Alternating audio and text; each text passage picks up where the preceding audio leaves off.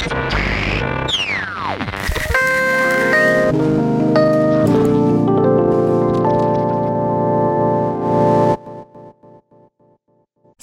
مرحبا بكم في Inspire Podcast البودكاست اللي غادي نتقاسموا فيه الخبرة المعلومة الجديدة ونحاولوا نكونوا إيجابيين ونزيدوا للقدام.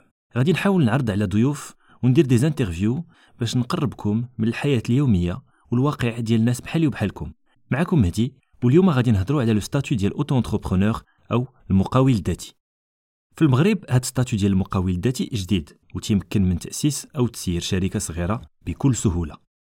اليوم مجموعة ديال الناس منهم طلبة منهم des freelanceurs منهم des chômeurs منهم الناس اللي عندهم مشاريع فكروا في هاد statut وحاولوا يحققوا المشاريع ديالهم. كاين اربعه ديال les activités possibles في هاد statut. les activités industrielles أو النشاطات الصناعية. كاين ال commerce كاين ال service وكاين ال artisanat أو الصناعة التقليدية. اليوم أكثر من نص ديال المقاولين الذاتيين عندهم ما بين 16 و 34 سنة و80% منهم مشاريع اللي خدامة العام كامل. كاين مجموعة ديال les avantages في اختيار هاد statut. اولا الإجراءات سهلة وتقريبا كلشي تيدار sur internet ثانيا عندكم guichet unique يعني يا إما البنكة أو البوسطة بلاصة واحدة فين تدفعوا ال dossier ديالكم. ثالثا يمكن لكم تمارسوا المشروع ديالكم من داركم ما محتاجينش local commercial أو شركة. رابعا الضريبة سهلة وفي المتناول.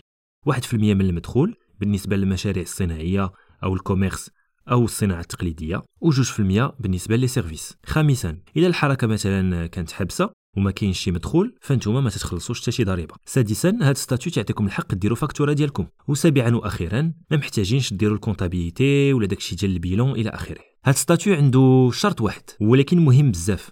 ما خصش المشروع ديالكم يكون المدخول ديالو تيفوق 50 مليون سنتيم بالنسبة للمشاريع ديال ال commerce آه l'industrie والصناعة التقليدية و20 مليون بالنسبة للمشاريع ديال les services. إيوا شنو تتسناو؟ بزاف منكم عندهم مشاريع وعندهم أفكار وخايفين من قوة الإجراءات وما عندهمش الكابيتال باش يكونوا شركة. راه الحل موجود وسهل. نتوكلوا على الله ونزيدوا للقدام.